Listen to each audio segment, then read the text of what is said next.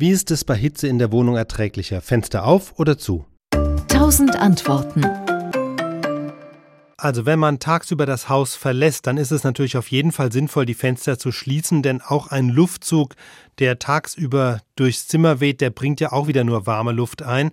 Insofern da also Fenster zu.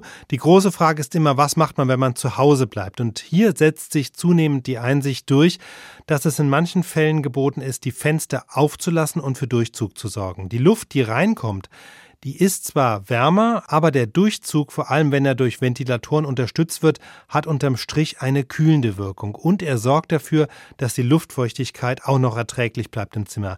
Denn wenn man zu Hause ist und die Fenster zu sind, dann steigt automatisch die Luftfeuchtigkeit in den Räumen. Das macht die Hitze ziemlich unangenehm auf Dauer und entgegen anderslautender Gerüchte macht ein Luftzug übrigens auch nicht krank und auch keinen steifen Nacken, denn physikalisch passiert einem da nichts anderes, als wenn einem draußen ein warmer Wind um die Nase weht.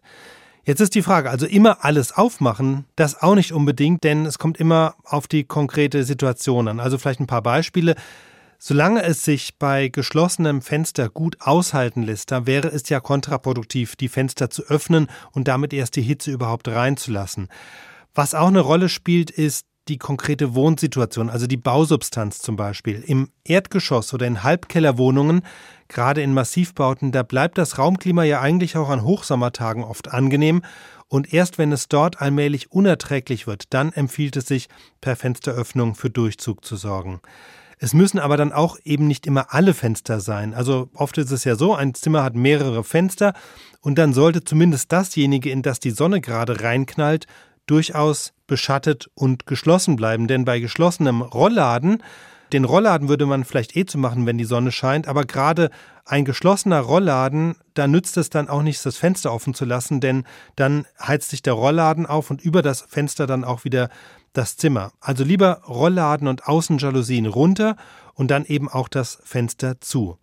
Und es gibt vielleicht noch eine Situation, wenn die Luft an manchen Tagen so still ist, dass gar kein Luftzug entsteht und man auch keinen Ventilator hat, dann ist unter Umständen auch die Strategie des Alles Dichtmachens mit gelegentlichem Lüften doch die bessere. Also Fazit, auch im Hochsommer empfiehlt sich grundsätzlich das Dauerlüften, aber es kann Ausnahmen geben, je nach Situation.